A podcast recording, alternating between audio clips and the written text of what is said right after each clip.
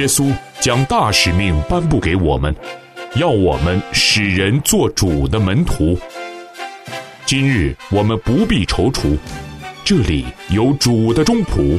教导你我规划服饰、牧养、训练、拆船与直堂的蓝图，让我们透过这两刻钟，经历从天上来的赐福。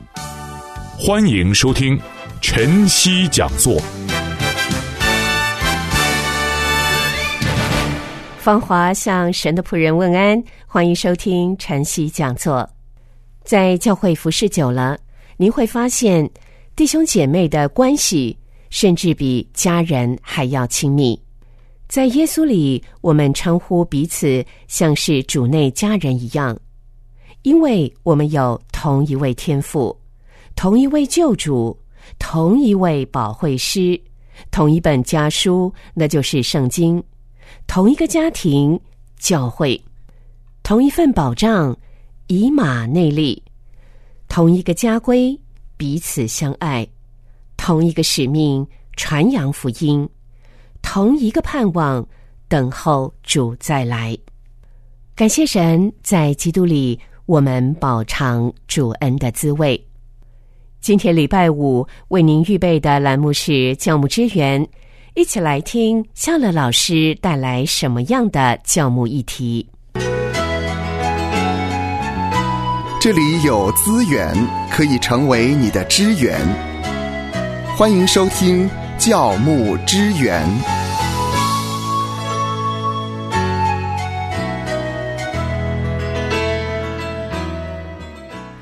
您今天出门的时候带手机了吗？如果没带手机，你是不是觉得浑身不对劲，很没有安全感呢？手机已经成为我们每天生活的必需品。手机使人痴迷，并且投入了大量的心血和时间在这当中。我们如何知道自己不自觉的崇拜网上祭坛，成为了手机上瘾呢？今天我们要来谈一谈。教牧人员如何引导弟兄姐妹避免手机或者是网络成瘾？在一个叫做福音联盟网站的一个发表的一则视频当中呢，有一位作家，也是神学院的教授，跟城市教会的一个牧者，叫做乔里格尼。他说，手机上瘾症是当今牧会最大的问题之一，也就是这近几年才兴起的一个很大的问题。他也说：“我认为，在教会布道的任何时候，科技跟智能手机投入使用时，你会明显感受到人们对这些东西有多大的需求。确实，我们感受到这里发生了一些不太对的事情，而且不知道如何具体去做，因为我们感觉那些东西是生活的必需品，他们在很多方面都很有用。”但是，就是让人觉得是不是正常的现象？嗯，我觉得最后一句话呢，确实很有道理。呃，手机是必需品，但是就会让人觉得好像有一些非正常的现象。是的，手机上瘾的人呢，也许不知道，他们其实是追求一种满足感跟安全感。手机上瘾呢，通常也涉及到我们的感觉好像被卡住了，短暂的被卡住了。嗯，在手机上无意识的一直搜寻，好像是我们对内心压迫感的一个隐藏跟避难所。于是呢，我们就关掉了这个现实世界，进入了一个虚拟世界。虚拟世界里面充满了各种的主义跟幻想。手机成瘾呢，制造了一个无形的障碍，在人际关系跟生命当中，在家庭里面，手机的使用者也把自己从他的父母、配偶跟孩子当中呢孤立起来。就好像一位曾经是手机成瘾的人，他所解释的，他说：“手机呢是你可以绝对操控单方面的活动，你可以随意开关，不用做任何解释。”你也不用考虑别人的情绪反应，你可以说是百分之百的控制自己所喜爱或者是讨厌的。手机呢，降低了跟人交往时的失望，而且你不用等待，你也不用聆听，你更不用跟人起争执。嗯哼，但确实还有另外一方面的问题。有时候我看到在餐厅里面，父母用餐，然后呢就给孩子一个手机，他们三个人呢几乎是没有对话的，全部都投入在这个手机的里面。我觉得更糟糕的是拿手机给学龄前的孩子，让他们打发时间，失去了亲子之间珍贵的互动。是的，这也是我在餐厅吃饭或在各式的聚会场所里面常看到的现象。这个时候，手机到底是工具还是偶像呢？如果是工具的话，就是我们用来提供暂时的需要。而偶像呢，是我们为了满足更深层次的内在需求而坚持的东西。这些偶像呢，并且胜过高于神之上。偶像呢，会成为我们身份保障、目的、启示跟安慰的来源。不久之前，我们的偶像可能是由泥土、木头所造，今天呢，它却变成了多媒体的格式。可能未来呢？它甚至会变成一个我们无法想象的一个全然不同的模式。他们承诺给我们所有的答案，提供我们所需，但是却使我们的灵性贫乏，跟神隔绝。手机成瘾除了会造成拜偶像、跟神隔绝之外，我们也需要知道一个重点，就是我们在手机上所搜寻的任何的网上的记录都没有办法向神隐瞒。那这里的偶像呢？其实我们可以想象，在《生命记》四章二十八到二十九节提到的，他说：“在那里，你们必侍奉人手所造的神，就是用木石造成，不能看、不能听、不能吃、不能闻的神。但你们在那里必寻求耶和华你的神，你尽心尽性寻求他的时候，就必寻见。”接下来，如果我们提到，我们上网的历史不能向神隐瞒的这一件事情，是因为神是无处不在的。我们可能可以加密我们的讯息，设立隐私的一些过滤关卡，甚至清除我们的缓存，但是我们依然不能向神隐藏我们上网所做的任何事情，因为耶和华的眼目无处不在，恶人善人他都见察。这是箴言十五章三节告诉我们的。假设今天我们点击了色情网站，神就在我们旁边看着我们在看些什么。当我们无视神摆在我们中间需要我们关注的人，他就为我们忧伤。当我们不停的网上购物，我们就误用了他给我们的所有的时间跟精力。当我们不断重复流传在媒体当中的刻薄言论，我们就不自觉的谴责了神呼召我们去祝福的人。有一天。我们还是要为任何我们手上所做的事情向神交账，所以让我们思考怎么样去摆脱我们的手机成瘾的行为，让它转成变成专注在神身上，尊崇神。罗马书十四章十二节说得好，他说到呢，这样看来，我们个人必要将自己的事在神面前说明。是的，在神的面前，我们的所作所为是毫无隐藏的。那接下来我们要来理解一下，也要重视手机成瘾所带来的严重影响。从报章或者是一些基督教福音机构的报道，我们可以发现，疯狂沉迷媒体手机的不只是青少年，它已经涉及到不同年龄层和关乎全球性的一个问题。特别是青少年在一世代的网络成瘾，已经冲击家庭、社会、国家，也滋生或者是引申了很多不同的严重性的问题。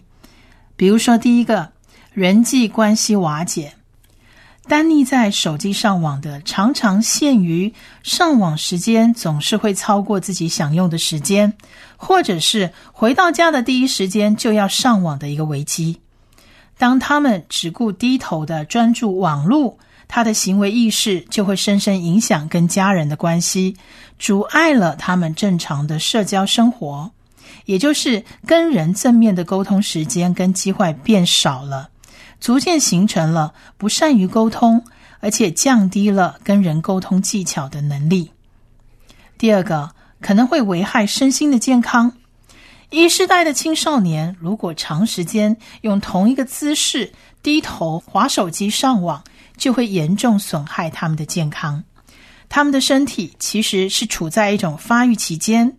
但是因为长时间的沉迷网络、牺牲睡眠，新陈代谢会变慢，会让正常的生物时钟遭到严重的破坏，身体就容易变得虚弱，影响脑袋的发展，免疫功能也会下降。引发那些所谓的紧张性头疼啦、颈椎疾病啦，或者是甚至是网络孤独症跟忧郁症等等一系列的精神上的、心理上的疾病。除此之外呢，如果在不良的上网环境，比如说他是在网吧，就更容易感染疾病。现在长时间的上网，最常出现的状况就是精神系统。受到破坏，以至于他学习没有办法专注，他没有办法集中精神。如果已经成为一个手机上网成瘾的人，不但影响生理，还影响心理跟性格。特别是总是爱看那些暴力游戏网络的，会引发行为异常、情绪暴躁等的状态。第三呢，会影响人生观或价值观。网络社会开放。一方面虽然丰富了知识水平，提升人的求知欲，但是另外一方面是体现了不同的意识形态、价值取向跟价值观念。那由于有些网络的内容有良莠不齐、价值观多元的一些信息，丰富又复杂，所以有心人可能也会利用网络来散播或宣扬形形色色的犯罪思想，或者是虚假的言论。不良的文化，甚至是犯罪、暴力、色情思想等等。而第四，影响工作跟课业。青少年呢，原本应该有他自己读书跟思考的时间，可是因为手机成瘾、网络成瘾，学习呢反倒下降，智力被打折扣，智商也慢慢的显出一个下降的趋势。这个时候，孩子的学习成绩会一落千丈。在作业呢，可能也只是敷衍了事，因为他心心念念的就是想去打游戏，所以他学习认真的态度大打折扣。那由于他沉迷于虚拟的世界，所以他对现实失去兴趣，对枯燥的学习更失去兴趣，以至于最终搞不好出现了逃学、厌学、辍学等等的这些现象。相对于青少年来讲是学习受到很严重的影响，对成年人来讲就是他的工作受到了很严重的影响。再来第五点就是滋生社会的问题，在网络的世界，人们的性别、年龄、相貌、身份，借助网络的这些虚拟技术被隐藏起来，因此好像跟这个网络世界的人交往就不需要负上责任，也没有义务。那借此呢，也容易摆脱了熟人社会所限制的那些道德约束。青少年呢，在网上浏览的时候，因为没有老师或者是家长的督导，他们在网上就会自由任性，缺乏道德的约束，很容易在网络游戏或情欲的网站上面放纵他们自己的欲望。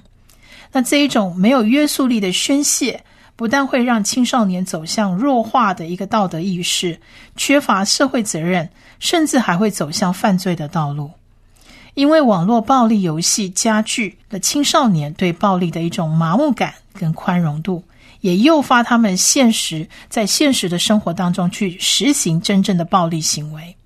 就好像两千零七年美国弗吉尼亚理工大学发生的青少年的一个枪杀案件。事后呢，警方调查发现，凶手赵晨曦呢，从高中时代的时候就是一个网络暴力游戏的一个爱好者。花莲门诺医院身心科的一个主任曾经指出呢，根据临床的研究发现，这些疑似出现网络成瘾症状的这些孩子，往往没有办法克制上网的欲望。他们是利用上网来逃避现实的问题。有些孩子没有办法上网的时候，甚至会出现暴躁易怒的情绪。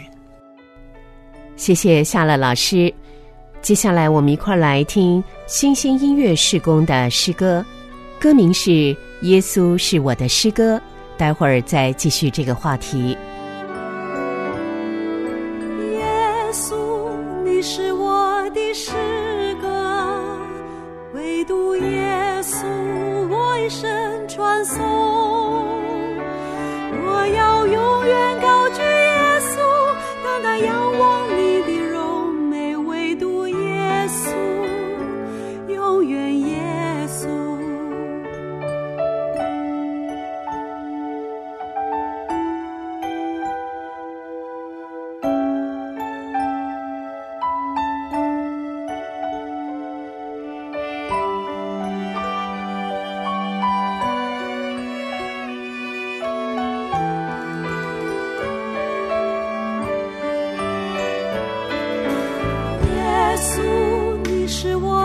是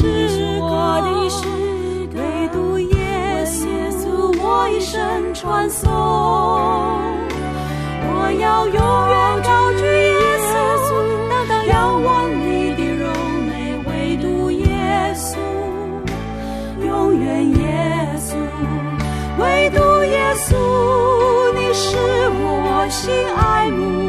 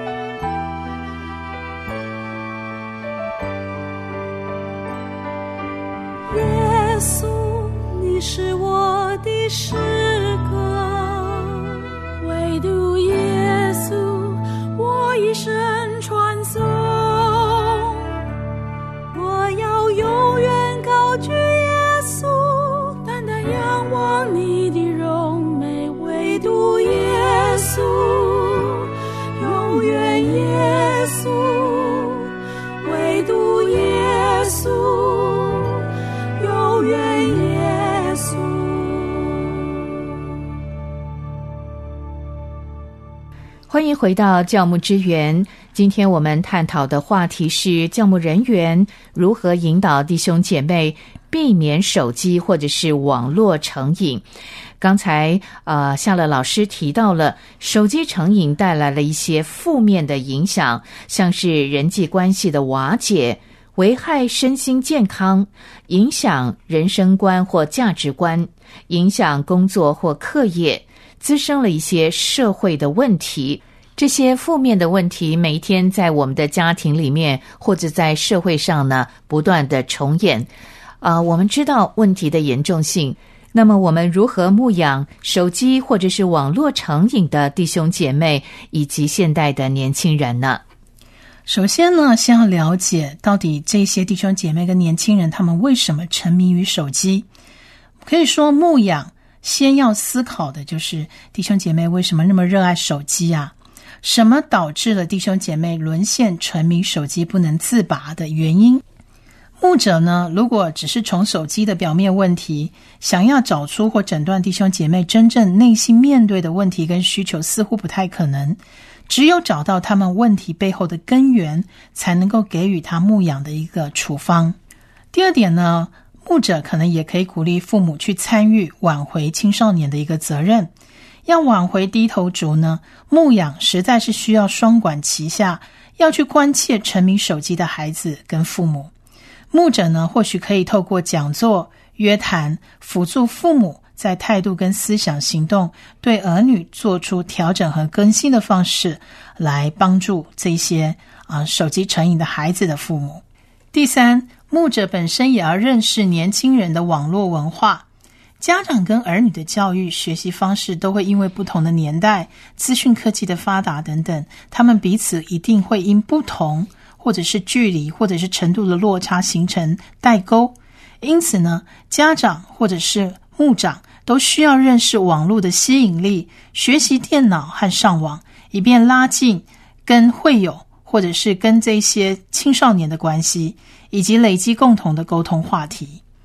那牧长也可以鼓励家长积极或正面的去参与家长教师会，或者是社会啦、报社服务机构、教会。等等，为家长举办的一些专题工作坊、研讨会，透过各种不同的知识的管道来认识青少年在网络文化正面或负面的影响。比方说，从这些知识的管道呢，我们学习肯定儿女啊，或者是进行双向的沟通，或者是也可以帮助儿女规划时间啦，或者是啊，也可以培养子女多方面的这种兴趣。啊，甚至可以播出时间陪伴儿女，这些都是认识年轻人的网络文化的一个管道跟方式。接下来呢，第四点就是比较针对教会来说，就是加强团契属灵的喂养。那怎么样的加强团契属灵的喂养呢？比如说，第一项可以善用多媒体的工具。在一世代的这些青少年，他们的阅读文化已经改变，而且减退。他们在网际网络的影响比较倾向视觉动画跟听觉的学习，因此呢，牧养的人他可以应变环境的风气，去改变他牧养的方法，在真理的一个大前提下，用他们的学习能力跟沟通的语言，也就是说，采纳多媒体投影片、视频、游戏、短片制作、图像设计等等的方式来牧养。那第二个是编排多元性的一个节目，教会呢正面对着两个问题，也就是说跟不上科技迅速的发展的步伐，还有另外一个就是固守旧有、不愿意做出改变的问题。身为青少年的牧者呢，要辨识这个时代的一个变化，牧者也安排父母跟青少年一同的讲座。特别是在多媒体知识、善用网络上网的利弊啦，上网时如何保护自己等的这些讲座，来拉近父母跟孩子的关系，还有对认识网络知识的一个距离。呃，或者是在教会举办家庭日，透过家庭日的亲子活动来增加亲子的关系。此外呢，牧者也可以尝试为青少年来规划时间，比如说在团契之前，可以邀请这些青少年早一点来教会，使用教会的空间、硬体设备，在教会打乒乓球啦、下棋啦、开图书会啦、喝茶啦等等，借此都可以增进青少年之间彼此的感情，跟青少年之间有一些互动。再来，第三个是训练属灵的导师。青少年的牧者呢，需要在团契、物色、装备建立一群愿意委身跟青少年同行的生命导师。属灵的导师呢，要了解他们的文化，认识他们的说话方式，怎么样去思考，怎么样去学习，也要认识他们的内在价值观，甚至他们的家庭，把他们当作朋友，跟他们建立良好的关系，陪伴他们生命的一个成长路程。再来第四个是亲密的一个小组关系。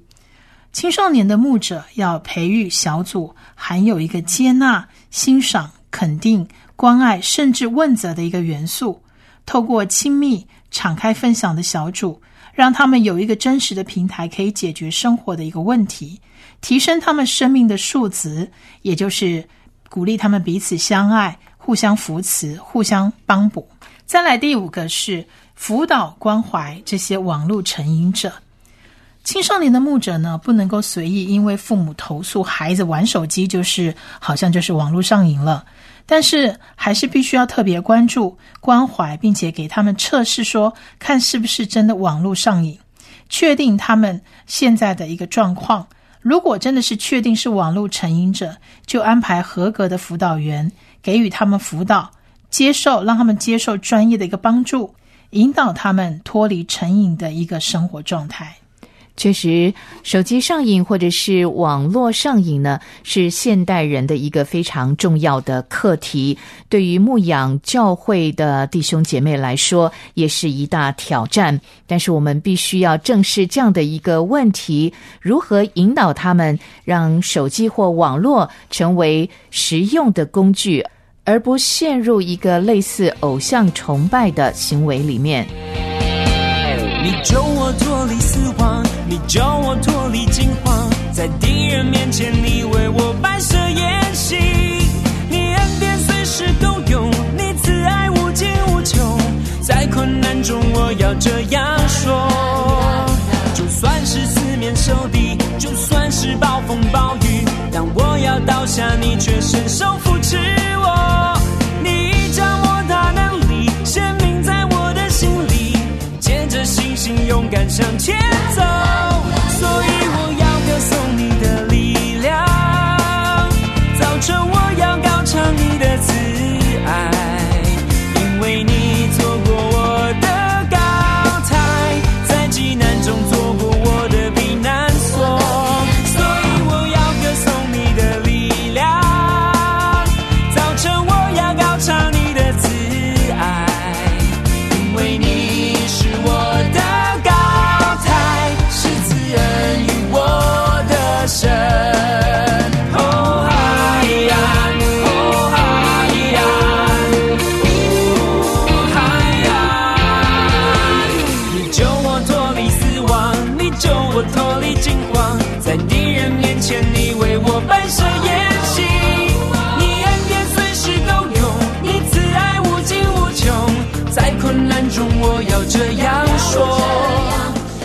今天晨曦讲座要在这首《我要歌颂你的力量》诗歌当中跟您说再会了。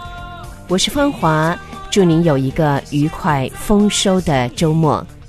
我们下回相约在竹里。